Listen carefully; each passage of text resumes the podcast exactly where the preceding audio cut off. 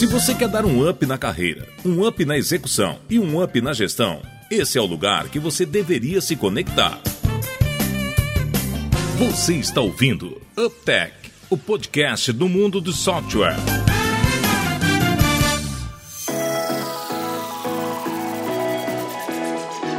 Olá, seja bem-vindo ao 12 episódio do UpTech. Meu nome é Guilherme e eu e o Nan Davidson estamos empolgadão dessa vez aqui para começar nosso primeiro episódio da segunda fase do UpTech, porque nós temos conosco aí duas pessoas que a gente, além de ter o prazer de trabalhar junto, são também ouvintes aí do, do podcast e, como obviamente todo mundo já viu no título aí, é, passaram aí por transição das suas carreiras de outros mercados para a indústria de software. Guilherme, posso então apresentar?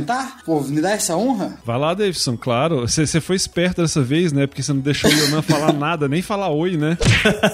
Exatamente. Eu, eu comecei, juro você, Guilherme, deixa eu falar aqui, não sei o que e tal. Não, o Davidson não deixou nem o Yonan falar, Cruz Credo. Não, cara, nada. E eu ia falar, antes deles apresentarem, eu ia falar assim, pô, Davidson, a gente tá começando a segunda temporada em altíssimo nível aqui, com a G, com o Igor. Não, não, não, não, deixa eu falar. Então vai, Davidson, toca a ficha. Vai, vai. Gente, então apresentando essas, essas duas pessoas que ia ter uma introdução muito legal do Yanan e eu não deixei. Primeiro, a Gisele, engenheira civil de formação, ela desenvolveu a carreira nas áreas de gestão de projetos e engenharia de custos. Passou por grandes empresas de infraestrutura e construção civil entre 2011 e 2017 e fez uma imersão no mercado imobiliário, quando atuou numa das Big Four, auditando demonstrativos técnicos de construtoras de capital aberto. E depois foi responsável técnica pela execução de dois empreendimentos residenciais. Em 2018, ela fez uma grande transformação, vai contar aqui um pouco pra gente, que ela mudou para Santa Catarina e resolveu mudar de carreira. Quando passou a trabalhar com Customer Success, CS, né, de software que usou como engenheira. Depois foi Product Manager e atualmente é Lead Product Manager na empresa desenvolvedora desse RP focado em construção civil. Gisele, bem-vinda aí ao nosso podcast.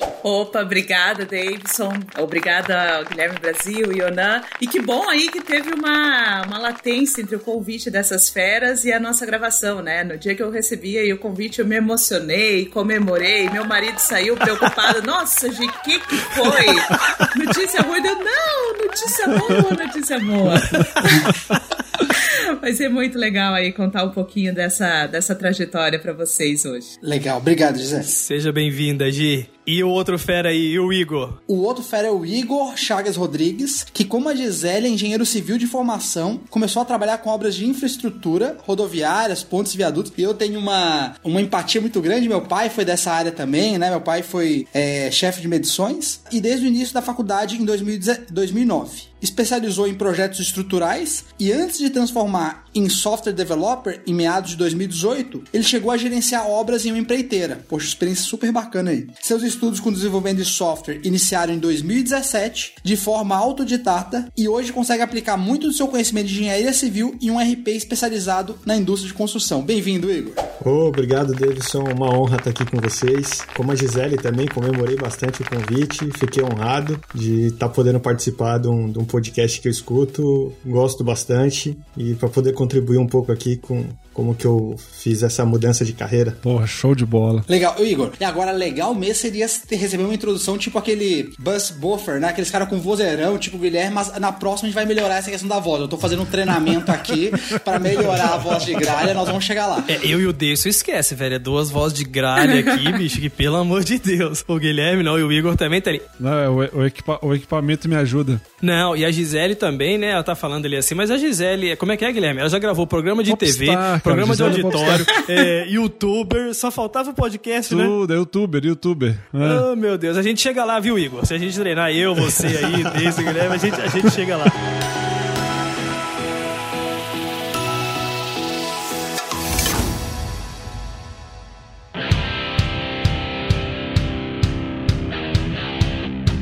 Gente, é, deixa eu. É, acho que é legal falar um pouquinho do tema, né? O nosso foco é, aqui no podcast é falar de gestão é, empresa de software. Então, o que a gente vai falar hoje certamente não é novidade para ninguém que nos escuta, né? É que no mundo inteiro, né, a indústria de software está crescendo de forma muito acelerada e de tão acelerada que está é, que tá esse crescimento global, né? É que faltam profissionais, principalmente quando a gente fala dos profissionais ligados a produto e também a tecnologia. Então, um efeito colateral desse, é, desse crescimento muito acelerado dessa nossa é, dessa nossa indústria, né? Aí nós sempre conversamos sobre isso, né? E em outubro do ano passado eu tive no evento do Gartner e eu assisti uma palestra muito legal de uma analista do Gartner chamada Yoko Adaki. Eu não sei se o nome dela é uma japonesa, então provavelmente eu falei o nome dela errado, mas ela estava falando desse cenário, né? Exatamente dessa, dessa questão de como é possível, né, preencher essa lacuna é, dos profissionais, especialmente na, nas áreas de tecnologia e produto, por conta dessa escassez. E aí ela trouxe uma, uma, uma leitura bem interessante, que era assim: se você olhar para os profissionais que nós temos, existe um grupo desses profissionais que ela chamou de Untapped Talent Pool, ou seja, profissionais que estão fora do radar convencional da indústria de tecnologia, que são aqueles profissionais que eles têm um bias de negócio e não de tech, e eles geralmente eles estão têm menos sensibilidade, né, têm menos awareness em relação a brand, grandes brands de tecnologia. Então são pessoas que não estão na área de tech, mas conhecem muito de negócio. E, que, e ela mostrando uma visão de que esse é um grupo de profissionais que é muito importante para nossa indústria, né? Então, quando eu pensei um pouco sobre, sobre isso, a gente conversando sobre, sobre os temas, a gente falou assim: poxa, a gente convive é, numa empresa hoje que é, tem trazido pessoas que são da área fim, né, para qual a empresa é, atende, mas que não são necessariamente da, da área de tecnologia. Pô, por que a gente não fala então um pouco dessa questão de uma mudança de carreira, né, que é migrar de uma, de uma outra indústria para essa nossa é, indústria de software. Então, o tema de hoje é a gente falar um pouquinho sobre esse movimento de é, sair de uma outra área e vir para a área de software. É, a gente tem, é, entre nós três aqui que estamos todas as vezes no podcast, a gente tem perfis diferentes. Então, é, eu vivi sempre na indústria de, so, de, de, de, tecnologia em geral, né? nunca saí dessa indústria. O Davidson já foi também fez esse movimento de, de migração e o Yonan já foi e voltou. O Yonan acho que já percorreu mais é, mais cenários aí um pouco diferentes. E aí a gente falou assim, nossa, cara, a gente tem a oportunidade de convidar pessoas que na verdade fizeram exatamente o movimento de vir da indústria para diretamente a indústria de software, com olhar de produto, né, no caso da Gi, e com olhar mais de tech, é o caso do Igor. Eu falei, pô, genial. Então acho que assim, pra gente começar, eu acho que o primeiro ponto é, afinal de contas, por que que faz sentido migrar para essa indústria, né? É, a gente discutiu um pouco por que que é legal ir de, de uma outra área para a indústria de software. Show de bola. E aí, Guilherme, se você me permitir, eu acho que a Gisele ela é prova viva disso. Mas só reforçando aqui, pessoal, nós todos trabalhamos juntos numa empresa hoje que ela fornece um software de RP para a indústria da construção. Nós somos líderes aí no Brasil, são mais de 3.500 clientes. Só que em 2017, nessa mesma época que o Guilherme falou dessa palestra que ele foi assistir, eu tinha uma convicção muito grande, que foi isso que o Guilherme comentou. Eu acabei trabalhando na indústria de software, mas também trabalhei no varejo, mas também trabalhei no mercado financeiro. Então, cara, ao você conseguir juntar áreas de negócio com áreas de software, na minha prerrogativa, são modelos de sucesso quase que infalíveis. E quando eu chego na empresa aqui em 2015, eu pude perceber que nós tínhamos ali cerca de 200 pessoas e nós tínhamos dois engenheiros civis apenas no quadro de funcionários e três pessoas que tiveram algum tipo de experiência na construção civil. E aquilo, quando eu vi essa primeira informação, eu vi assim: poxa, gente, será que nós não deveríamos começar a compor um time com base mais naquelas pessoas que conhecem o negócio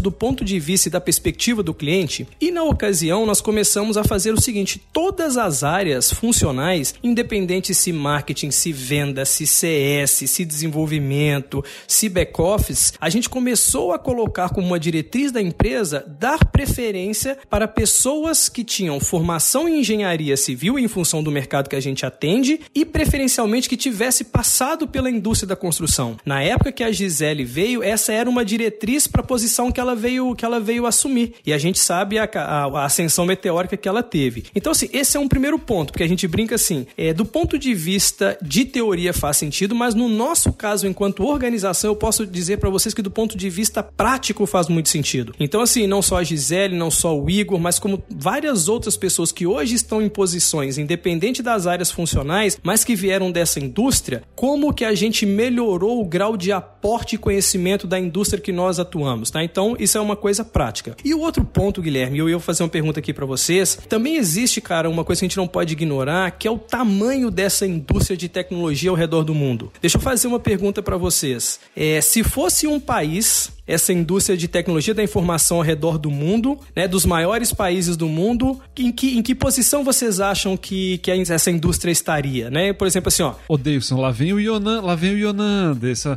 já com os números dele. Gente, ó, Tem uma ancoragem no meio. G, G Igor, não, não, a gente não disputa com o Yonan, não, tá? A gente só fica escutando ele contar os números que ele tem na cabeça. É porque o Guilherme é o chefe, ele monta, ele monta a pauta e ele fala assim, gente, ó, esse aqui você vai ter que ir atrás e vai ter que se informar disso aí, viu? Faz a lição de casa, né, Ana? Eu tenho que fazer, Igor, senão ele me demite, cara. Eu já dei uns vacilos aqui que duas vezes eu tive que falar lá com o pessoal do RH. Mas fica aí para vocês. É, se fosse um país, que posição vocês acham que seria o tamanho dessa indústria? Chutem aí. Tamanho da indústria de software, deixa eu ver se eu entendi. É, se a gente juntar toda, toda a indústria de software, ela gera uma riqueza, e se a gente for comparar essa riqueza com, a, com outros países, que, que, posição ficaria? É isso? Exatamente isso. Com outras indústrias, com outras indústrias, né? Você diz um comparativo com outras indústrias. Com, não, com o, com o PIB mesmo de outros países. Não, não, o PIB mesmo. Imagina assim, ó, é, imagina que essa indústria ela gera uma receita X, e aí se eu comparo essa receita toda com o tamanho dos países, essa indústria seria em que posição de país, né? Dos maiores países do mundo? Sei lá, décimo. Décimo, chuta aí. Está 14. Se eu olhasse, sei lá, talvez um país ali do leste europeu, tipo Estônia da vida, assim, eu diria que tá entre os primeiros lá, que só tá tudo congelado, os caras produzem software lá. Mas se for levar ali no, nos maiores países do mundo, sei lá, oitavo. É. Só pra chutar um no meio ali. Oitavo. Fechou. É, nessa linha aí? Uhum. Então, ó, grata surpresa aí pra vocês. Ó, o mercado global de TI é um mercado de 5,2 trilhões de Caramba. dólares.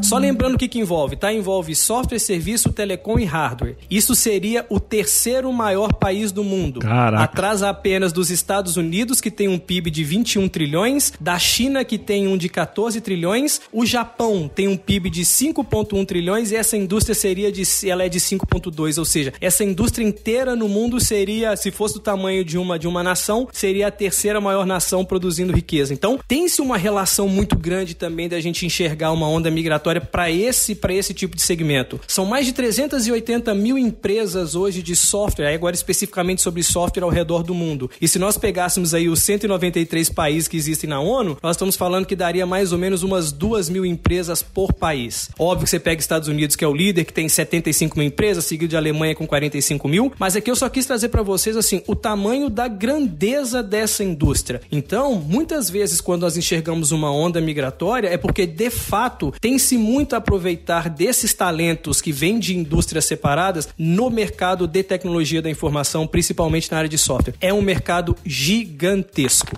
Cara, ô Davidson, esse momento é aquele que o Léo põe as palminhas lá pra, pro Yonan. Ou então, eu, eu não sei qual é o slogan lá da Barça, mas o slogan da Barça lá de 1980 caberia agora, né? Porque, poxa, cara, é muito conhecimento.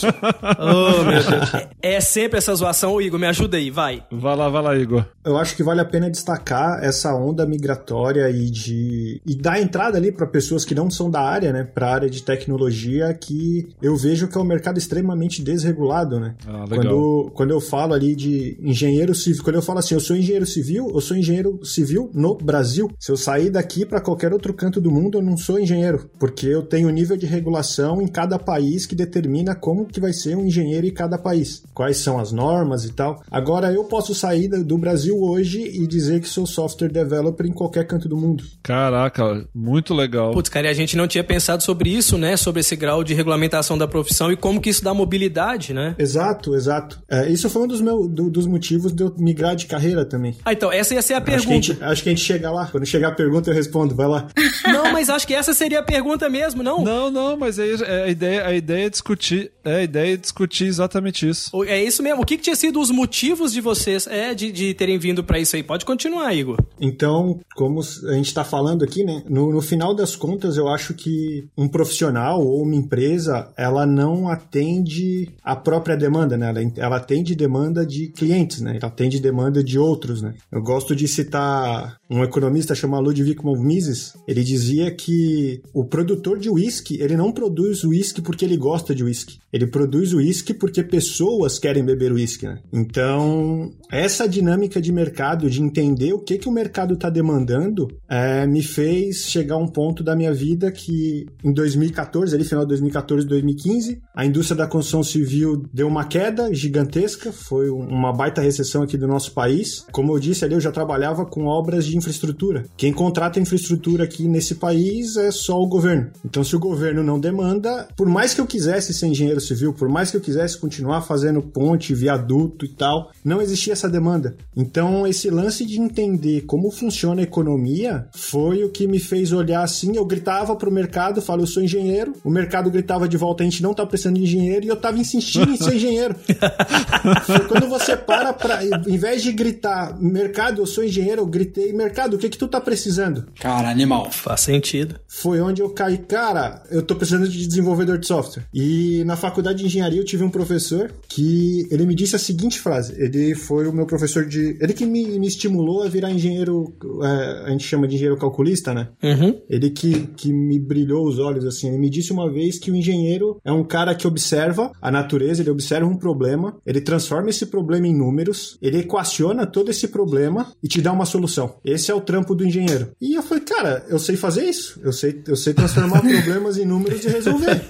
Eu acho que tem uma indústria aqui do lado que não necessariamente é da construção civil que eu acho que eu consigo atender. Foi isso que me estimulou a procurar essa carreira. Eu não tinha barreira de entrada, eu não precisava ter uma faculdade de cinco anos, como é de engenharia, para exercer a profissão. Eu tava num período da minha vida que eu tava. que, eu- que eu precisava. Eu precisava arrumar de novo emprego, assim. Eu, eu, eu tava. Minha filha tinha acabado de nascer e tal. Foi um período bem conturbado e eu consegui. Consegui entrar na, na área, porque é o que a gente chegou, né? O, o- o Guilherme falou que é um efeito colateral do, do mercado tá demandando muito, né? Você ter pouco profissional. E é onde você se encaixa, né? Você, você não precisa ser. Não, não que você não tenha que ser um bom desenvolvedor, mas com um pouco de esforço ali, e se você se dedicar bastante, você consegue agarrar as oportunidades. Pô, E o genial. mercado tá dando isso pra gente, né? Pô, show show de bola, show de bola. E tem muito a ver com o que o Nan falou, né? Você acha que eh, colocou de uma ordem prática essa questão do que, que gera uma, uma indústria gigante demandando absurdamente no mundo todo. É isso aí. E a Gi? Eu, a minha transição, ela, ela veio na, no mesmo momento ali que o Igor,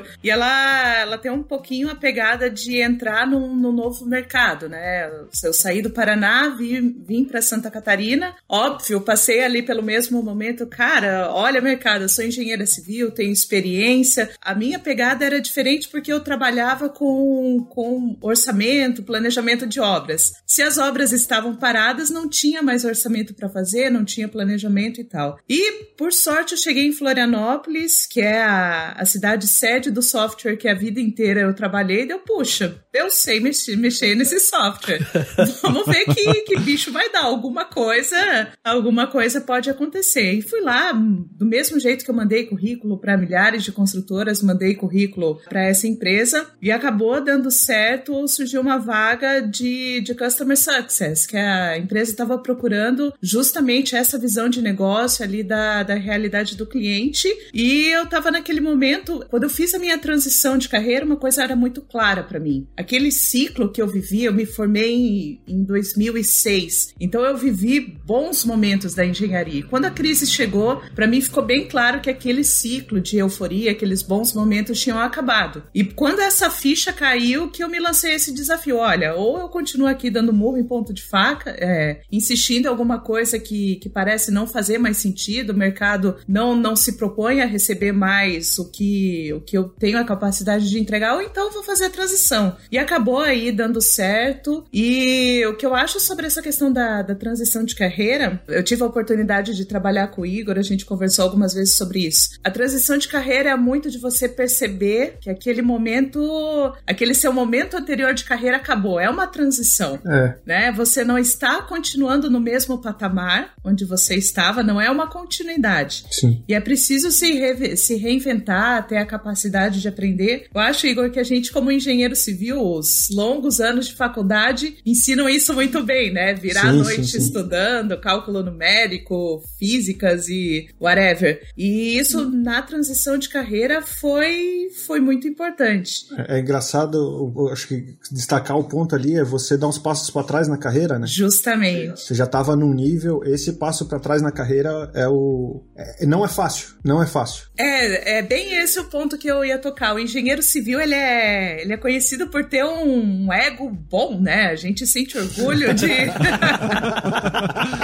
de falar que é, que é engenheiro civil. E você voltar atrás Cabe uma piadinha? E falar assim, cara, é. Cabe, cabe, cabe piada. Tem uma piada no meio dos engenheiros ali que o, o engenheiro que tá na obra pergunta assim: como que o engenheiro calculista se mata? Aí o cara fala: não sei, ele sobe em cima do ego e se joga. Né? e é bem isso daí. Eu lembro quando, quando eu comecei como Customer Success. Ah, eu ia escrever artigo, eu tinha conhecimento, era legal compartilhar artigos mais técnicos, é, criar uma base de conteúdo e tal, né? E o pessoal vinha, ai, não, tem SEO, presta atenção aqui nessas informações. Eu falei assim, cara, o que, que você tá falando? Eu construo prédio há 12 anos, você vai querer falar comigo? Sabe? Mas não, era outra história. Aquilo que, que tava sendo dito para mim eu não sabia. Legal. E óbvio, né? Hoje eu sou Product Manager. Para um Product Manager, isso era fundamental. Olhar com olhar, é, sempre com olhar de aprendiz, né? Começando de novo e tudo mais. A G acabou entrando, né? Já, assim, quais são as, é... assim, os desafios que, que vem entrando, assim, né? Quando você muda de carreira. Então vamos continuar nisso aí, porque, porque, porque tá legal, né? Do ponto de vista, assim, ou escutar do Igor também, assim, cara, Guilherme, Davidson, assim, o que, que a gente vê como os principais desafios, né? Quando vem pessoas de outras indústrias é, aportar o seu conhecimento e também a entrega dos seus respectivos trabalhos é, na indústria de software. É, que acho que até, até dá pra gente colocar sobre duas perspectivas, né? Porque a gente falou bastante do porquê migrar, né? Então, acho que ficou bem claro, assim, que o principal é é uma indústria gigante, punjante, precisa de gente e ela oferece oportunidades para outras pessoas, né, de outras áreas. Mas quando eu olho sobre essa pergunta que o Yonan fez, né, quais são os grandes desafios para quem vem de outra área, e eu acho que esse desafio ele tem a perspectiva dos dois lados, né? Tem a, perspectiva que está chegando, então, quais são os desafios? Eu acho que seria muito bacana ouvir um pouco disso, da, principalmente da Gia aí, do, do Igor, do tipo, cara, cheguei numa indústria nova, o que eu encontrei, né, com esses, esses desafios. E também existe um desafio de quem está recebendo, né? No meu caso, por exemplo, que o tempo todo vivi dentro da indústria de tecnologia, é quando a gente recebe uma pessoa que não é da, não vem dessa indústria, não se formou dessa indústria, existe uma, uma, uma série de, de desafios de linguagem mesmo, de ela tem uma linguagem própria, é, ela tem um mecanismo próprio de funcionamento que a gente não pode negligenciar, né? Então, é, por mais que exista uma oportunidade gigante de você é, trazer para dentro pessoas é, que não são da área de tecnologia e não só dar oportunidade para elas, mas aprender um pouquinho, a gente vai falar disso um pouco mais para frente, mas existe um desafio da empresa de software de explicar para essas pessoas como que a empresa de software funciona, como é que é o mecanismo dela, qual é a linguagem dela, qual é a cultura dela, né? Então, eu estou colocando o lado da empresa, né, de alguém que sempre viveu na, nessa indústria, mas é legal agora escutar o lado de quem está vindo para essa indústria, né? Guilherme, quando você falou sobre isso, esse primeiro ponto, é, e aí a minha primeira experiência numa empresa de software, e claro, quero ouvir muito mais o Gisele e o Igor, mas sabe pra mim qual a grande dificuldade? O tempo que demora para você conhecer o todo. Poxa, você tá na sua área de conhecimento de negócio. Você conhece como funciona o todo, você conhece os detalhes, você conhece como é que é o fluxo, onde que começa, onde que são os principais entraves, onde que termina. Isso traz uma tranquilidade mental gigantesca. Eu lembro os meus primeiros três meses na empresa de software. Sério, marketing, vendas, CS, produto, tecnologia. Eu não conhecia nem uma delas no nível para tecnologia. E você não conhece o restante, lascou tudo. E até a andragogia, que eu ensino para adultos, fala muito. Se você não conhece a finalidade, fica muito difícil. Então pensa o seguinte: vou pegar uma área que eu trabalhei, que é marketing. Tu faz um trabalho como SEO que a Gisele tá falando. Se você não conhece o que que esse post, que vai demorar um mês para indexar, que vai demorar quatro meses para dar um resultado significativo, onde que ele vai desencadear na cadeia, fica muito complicado. E, e, eu acredito que a indústria de software ela é muito complexa. Cada uma dessas áreas elas vão se desmembrando. Então, para mim, o grande desafio foi, enquanto você está fazendo ramp up, que você quer mostrar resultado, você tem que apresentar o todo, senão você fica numa situação muito longe da sua zona de conforto. Faz sentido para você, Gisele, Igor? Faz, faz total sentido, o Davidson. E eu penso que isso passa um pouco por você saber qual a sua forma de, de aprendizado né? A transição, na transição de carreira, o fundamental é você se autoconhecer. Né? Você tem que entender qual que é o seu caminho, o seu mecanismo de, de aprender sobre algo novo. É, a minha forma de aprender é muito parecida com, com o que você detalhou. Então, quando eu comecei a enxergar como as peças se encaixavam, aí entrou a cabeça de engenheira falando, né? Quando eu entrei, enxerguei o processo com início, meio e fim, aí se tornou se tornou mais fácil. Eu sempre comento com quem vai fazer transição de carreira para a área de TI, é um desafio e a gente não pode menosprezar isso, a questão de, de conceitos, siglas, é, termos. Eu vim de uma indústria que a gente não. Os termos em inglês são muito raros, né? E, e em TI, certo. os termos é, em inglês são muito profundos, é, são muito comuns. A própria forma de aprender é muito comum, então passa por, por essa desconstrução. entender exatamente o que é aquele, o que são aqueles termos, entender a relação entre eles, onde eles se posicionam e tudo mais. E eu acho que um pouco dessa boa vontade de ir atrás das pessoas certas para tirar as dúvidas sobre isso, né? Eu lembro quando eu tava no, acho que no meu quarto mês como CS, eu, eu cheguei para um profissional que hoje é meu gestor direto, falei assim, cara, é o seguinte, você vai explicar para mim o que que é API? Eu não consigo enxergar o que é API. ah, esse é um desafio. É, e ele sentou do meu lado e abriu a tela lá, o JSON mostrou, ó, oh, isso aqui é API. Ah, tá bom. isso aqui é API. É um pouco dessa essa desconstrução e, e entender. A pessoa que faz a transição de carreira, ela não tem obrigação de dominar tudo aquilo. E é só que ela tem a obrigação de saber as pessoas certas para perguntar sobre aquelas dúvidas e principalmente saber fazer as perguntas certas, né? A indústria de TI é muito dinâmica e geralmente as pessoas não têm muito tempo para te pegar pela mão. Olha, vem aqui, vou te ensinar, vou te, vou te contar a história do, do Inspired, do Mart Kagan para você aprender sobre tudo, né? a coisa vai. Nossa, Gi. A coisa vai acontecer. Não, e, e, e, no caso, no caso, no caso do Igor, isso deve ter até uma intensidade ainda maior, porque foi para uma área de tech, né, mesmo, diretamente, né? Quando eu digo ali que a transição foi, foi, foi autodidata, né, foi procurando conhecimento ali fora, plataformas para buscar conhecimento e tal, não, não foi fácil, foi um... Parece que, que a gente fala assim, ah, eu mudei de carreira porque o mercado tá demandando. Tá certo, o mercado tá demandando, ele tá demandando profissional, mas ele também não quer qualquer profissional, tá? Pode parecer que qualquer um vai pegar dois meses num... Vire desenvolvedor de software em 20 dias, que isso é piada, isso não existe. isso, não, isso, isso, isso não existe. Então, foram horas de estudo por dia para dentro de tech desde. Pô, eu comecei lá, eu, apesar de, de, ter tido ali lógica de programação e tal, na, na faculdade, alguma coisa perto, mas você nunca ter trabalhado com isso. Eu automatizava meus cálculos ali do que eu fazia de pontes, né, e viaduto, eu, automatizava minhas planilhas, né, para eu, eu ganhar produtividade durante o meu dia. Já tinha uma veia de dev ali, então.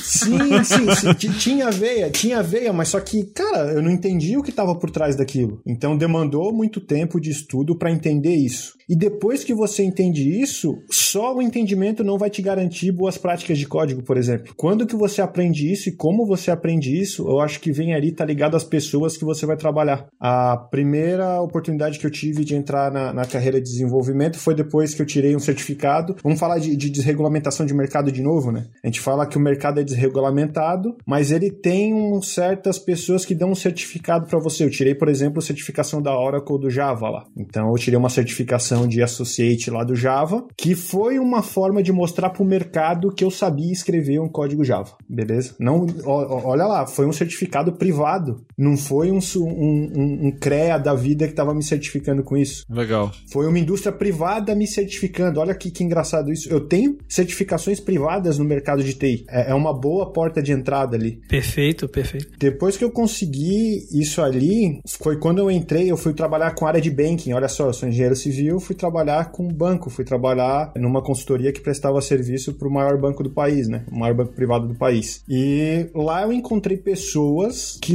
têm muito mais experiência de software do que você. E, cara, o mercado de TI é um lance muito louco. A comunidade é incrivelmente receptiva. A comunidade de design, cara, não se compara. A gente tem mais engenharia no, no Brasil, engenharia civil é muito mais velha do que TI. Mas a engenharia civil não tem uma comunidade igual a comunidade de software no país. N não tem. As pessoas gostam de compartilhar conhecimento, gostam de ensinar, é, sabe? É incrível isso. Aí, depois que eu vim para hoje, onde eu tô trabalhando nessa, nessa da, da, construção civil, nesse software, nesse RP que eu trabalho hoje, cara, eu encontrei pessoas muito especiais, assim, com um nível de conhecimento técnico e uma paciência e uma vontade de te ensinar e partilhar conhecimento sem igual. Eu nunca tinha visto na minha carreira profissional esse tipo de coisa. Eu acho que pessoas são muito mais, cara. Tem o desafio, mas tem o contraponto desse desafio, né? Que, que é. é. a comunidade que te ajuda a, a, Brilhante, legal isso aí. Muito, muito, muito legal. E Guilherme, é, se você me permitir, cara, o que, que eu vejo com a fala dos dois, né? Que assim, é do lado de quem veio, né? E citaram os, os exemplos. E, e quando o Igor comenta isso, eu acho que até do, do ponto de vista macro de como a nossa indústria está classificada, ela tem esse impacto, né? Eu, eu, vou passar agora um pouco das percepções de quem recebe pessoas de outros segmentos, tá? É, a gente sabe que tem empresas é, extremamente focadas em intensivo em capital, que são aquelas que precisam, né, de uma injeção de dinheiro muito grande inicialmente para maquinário, coisa nesse sentido, que é indústria aeronáutica, é, petrolífera e por aí vai. Aí você tem outras intensivas em mão de obra, igual é a indústria da construção civil, onde você realmente depende de muita mão de obra que isso funciona. E no nosso segmento, ela é intensa em conhecimento, que é um pouco o que você falava, Nego. Então, acho que é, é, é essa característica inerente do setor que a gente está envolvido, ela talvez não sobreviveria se ela não tivesse inatamente esse processo de passar e disseminar conhecimento.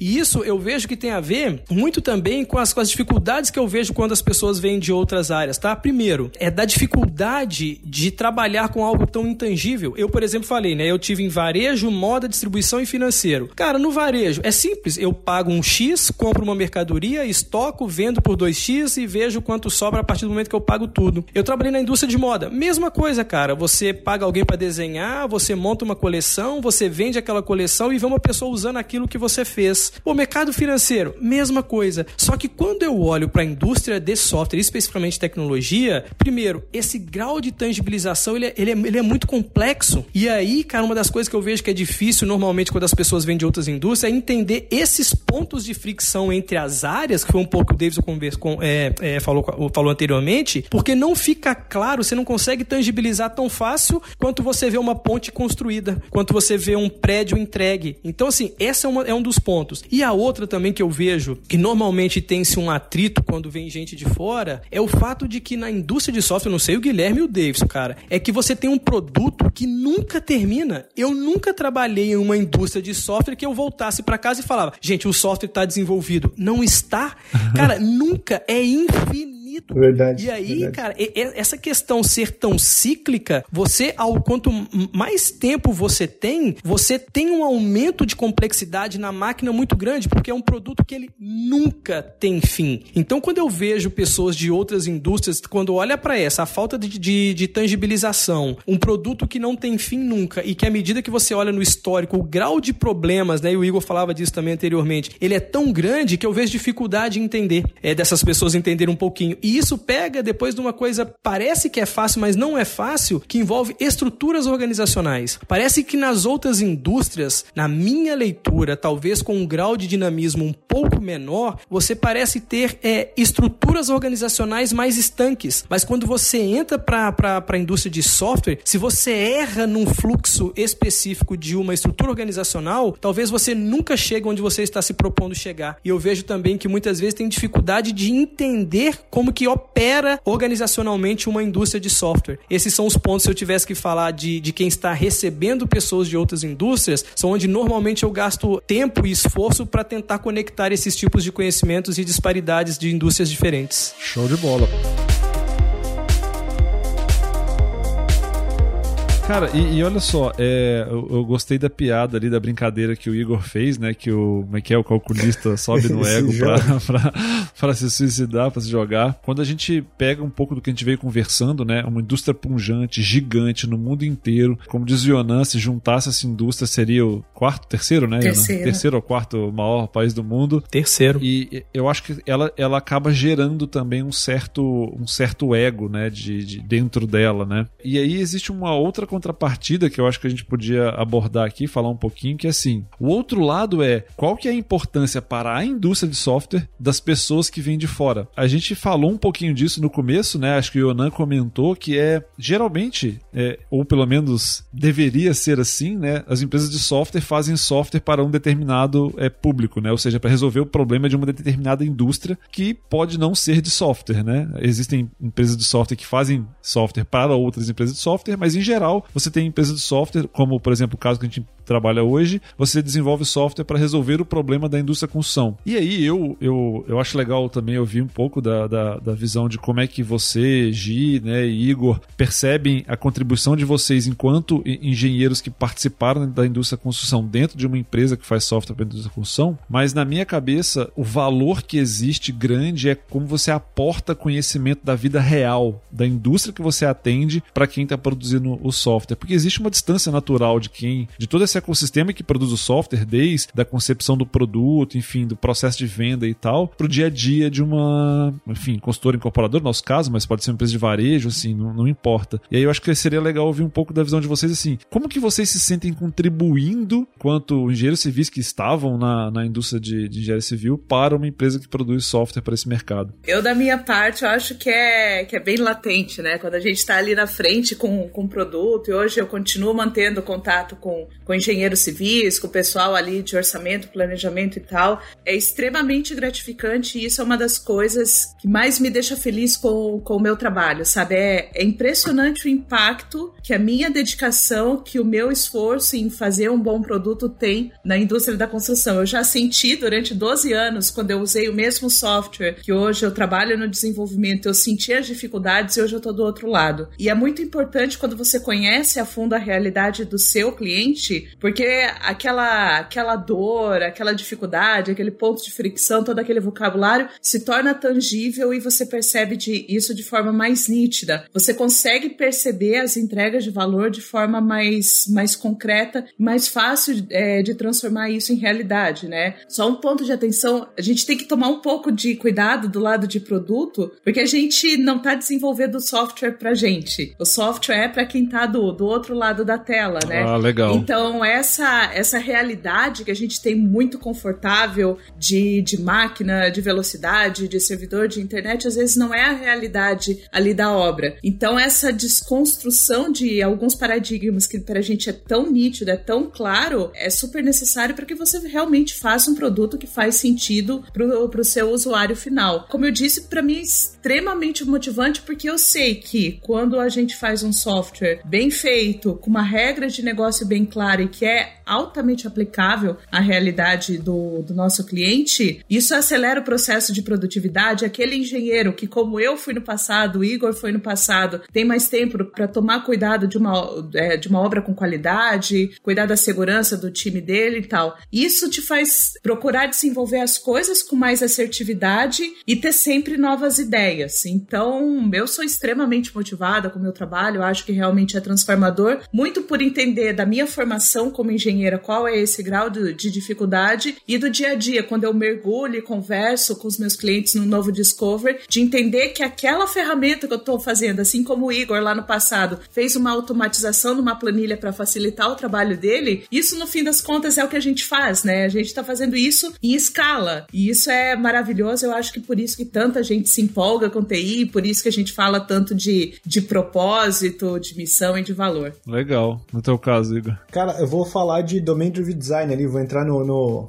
no, no na coisa de nerd ali, junto com, com o Guilherme Brasil. É isso aí, isso aí, pra gente não deixar o Yonan aí é. muito empolgadinho. Né. o Eric Evans ele escreveu um livro que chama Domain Driven Design. Ele é o design dirigido ao domínio, né? E, cara, olha a vantagem que eu tenho de entender o domínio do negócio que eu estou escrevendo software. Então, para você escrever um software, você primeiro precisa entender qual é o problema que você tem que resolver. Eu já tenho 50% ali resolvido, porque eu entendo do negócio que eu estou trabalhando hoje. Entendo profundamente o negócio que eu estou fazendo hoje. A minha formação de base é essa, né? É engenharia, né? Então, hoje eu trabalho na, na, dentro do módulo de engenharia do nosso produto e é o, é o core do, do, do meu conhecimento, né? É, ali é, é orçamento, é planejamento e tal. Eu estudei isso na faculdade durante muitos anos. E a apliquei isso na indústria. Então isso já me ajuda a entender o problema e conseguir e abstrair para o código todo esse conhecimento, não todo esse conhecimento de negócio, mas boa parte desse conhecimento de negócio. Então imagina que se você é um desenvolvedor de software que nunca trabalhou com isso, tu primeiro vai ter que aprender o que é um orçamento de obra. Eu já sei o que é um orçamento de obra. Previamente eu já sei, né? Eu sei dos problemas que podem vir vir a acontecer por conta de uma implementação errada. Não você consegue fazer uma predição de alguns de alguns problemas. Pô, show de bola, show de bola. E isso que, que quem vem de uma área, quem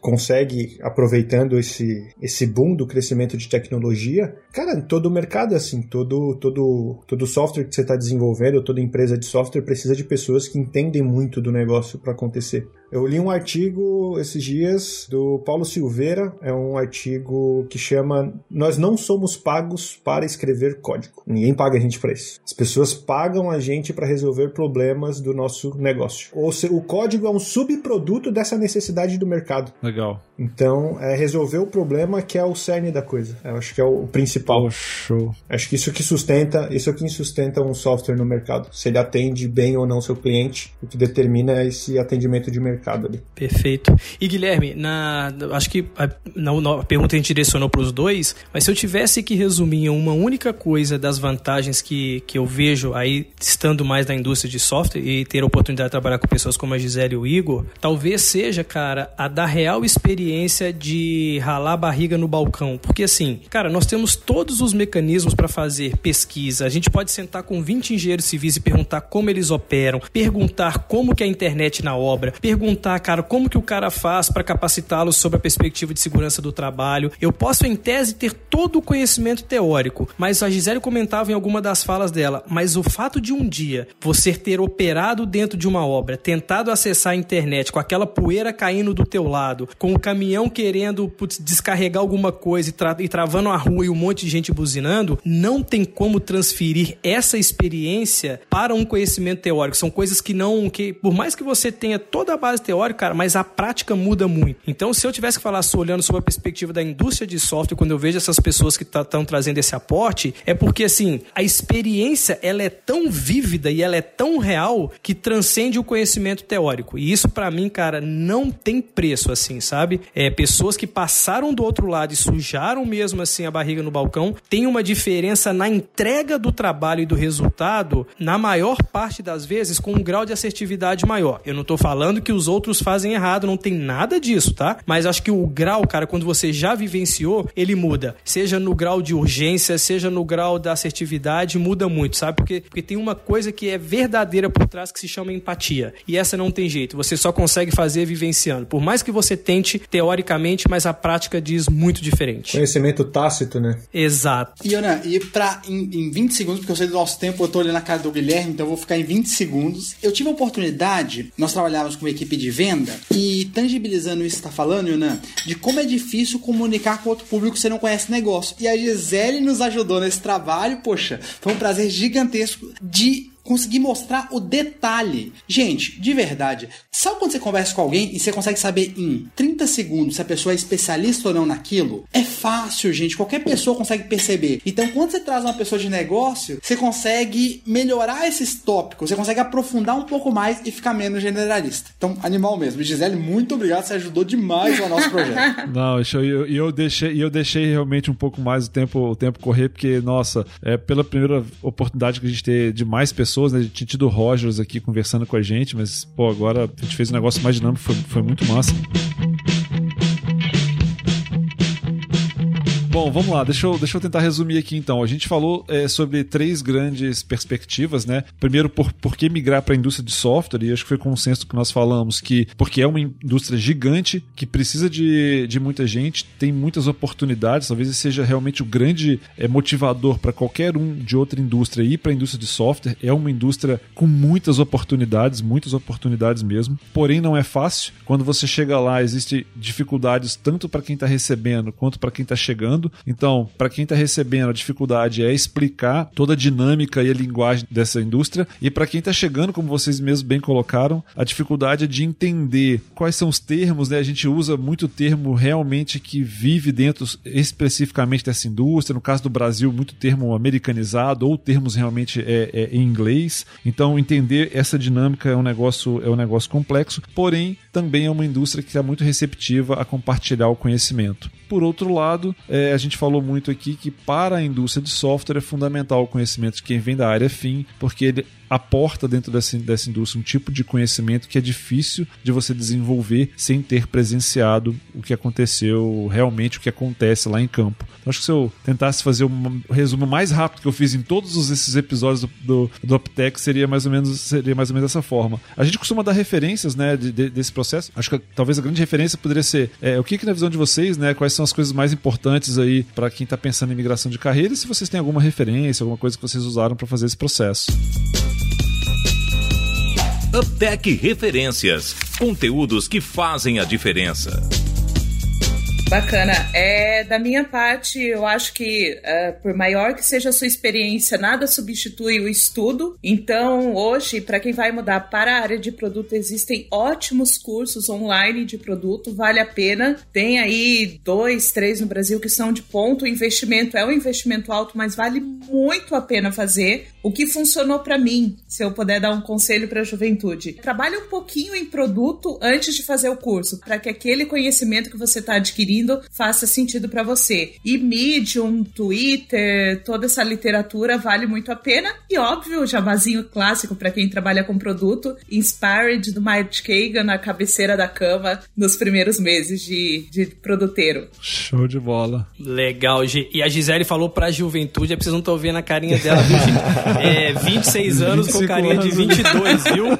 É, os velhos aqui é eu e Guilherme, o resto, bicho. Obrigado, Gi. Valeu. Valeu. Valeu, Gi. Igor. Eu acho que pra dica. Cara, eu vou dar a dica que me fez abrir a cabeça e entender dinâmica de mercado, cara. Acho que o principal de tudo ali, quando você quer mudar de carreira, é entender a demanda do mercado que tu quer mudar de carreira. Então, falando de TI ali, o que me abriu os olhos e a cabeça de olhar o que, que o mercado demanda, isso para mim foi muito importante. Se for uma recomendação de livro ali para entender um pouco, aí a gente vai ter que entender um pouco de economia, né, para ver como é que funciona todo, todo esse sistema complexo que é. Acho que eu recomendaria os, os seis lições do, do Mises, é um livro bem bom, fala de economia, não é ligado a software, mas enfim, a economia está dentro da gente e move o mundo. A gente precisa entender isso. É, dica para quem quer ser software developer, cara, é o que eu falei, a comunidade é muito aberta, ela te abraça. É, eu tenho muita coisa na internet, eu tenho muito curso online. Eu vou falar para você que é muito mais barato do que se tu pagar tu, tua faculdade de engenharia. o, o grau de investimento é muito menor. Então, tá aí, cara. Nossa indústria, a indústria de tecnologia e o que tu precisa tá na internet. Legal. Tá, tá à mão, tá, é barato, é fácil, é fácil de você conseguir, né? Não fácil de tu aprender. E dedique-se, é o que a Gi falou, é estudo. É. Estudo, dedique-se ao máximo, a indústria vai te abraçar. Tem espaço. É isso que eu tenho pra dizer. Tem espaço, isso mesmo. Show de bola. Ana, separou dica? Eu, eu, nem separei dica hoje. Eu já sabia que ia ficar irrelevante minhas dicas aí depois de tanta aula. Mas tu separou dica? Eu separei uma, mas na verdade, assim, cara, eu não li, é, mas eu, eu me interessei em ler em relação a essa questão de migração de carreira. É, quem é a escritora é a Shimamanda Adichie, é aquela que tem um, um TED Talks famosíssimo, é aquele que ela fala o perigo de uma história única, e ela lançou recentemente um livro chamado Americana, é, que fala muito sobre essa perspectiva de, de migração de carreira, assim. Então eu fiquei curioso para poder ler. Então eu não tenho nenhuma dica de algo que eu li nesse sentido, mas tá aí um compromisso meu de ler e em algum momento compartilhar esse conhecimento com outras pessoas também. Adicionar na tua lista de livros lá. Exatamente. Uptech Question. Reflexões para repensar. Gente, bacana demais. Davidson, como é que. Então, então se a sua internet está funcionando aí, deixa pra gente aquela reflexão que a gente sempre deixa no final dos nossos episódios. Show de bola. Gente, nós estamos agora em cinco pessoas e dessas cinco pessoas, duas são engenheiras civis porque é do nosso segmento. Então a pergunta tem a ver com isso. Na empresa que você trabalha, quantas pessoas vieram do mercado do qual vocês produzem o software? Muito bacana, mandem lá os seus comentários no Instagram ou no contato uptech.com up.software. Show de bola. Gi, Igor, obrigado demais. Assim, foi muito legal. Esse certamente é o mais longo episódio de todos do, do, do UpTech. E foi muito, muito bacana. Pô, show de bola. Brigadaço. Valeu. Obrigado, Gi. Obrigado, Igor. Valeu. Obrigado, pessoal. Valeu. Valeu, gente. Foi top.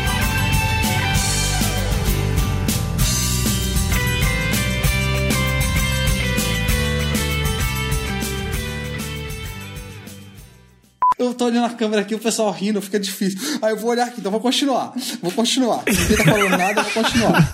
Em dois vídeos. É, Davidson, é porque, é porque quando todo mundo vai ver esse negócio, é, é, esse é, é, material editado, ninguém vai perceber que a sua internet tá muito ruim. Mas aí fica pro, pro nossos anais de funny moments aí. Então eu vou continuar aqui. Ah, não faz isso comigo. Vocês falam das caras. E aí eu tô concentrado, eu não consigo.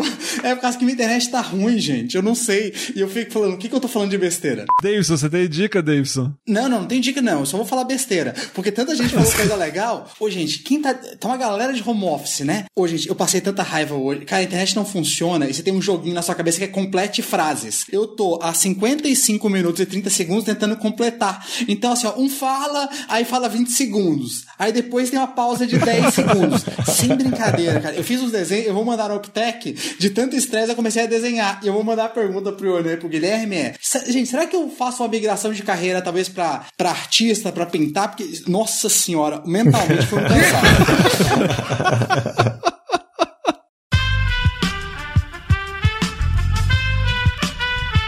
Este podcast foi editado por Aerolitos Edição Inteligente.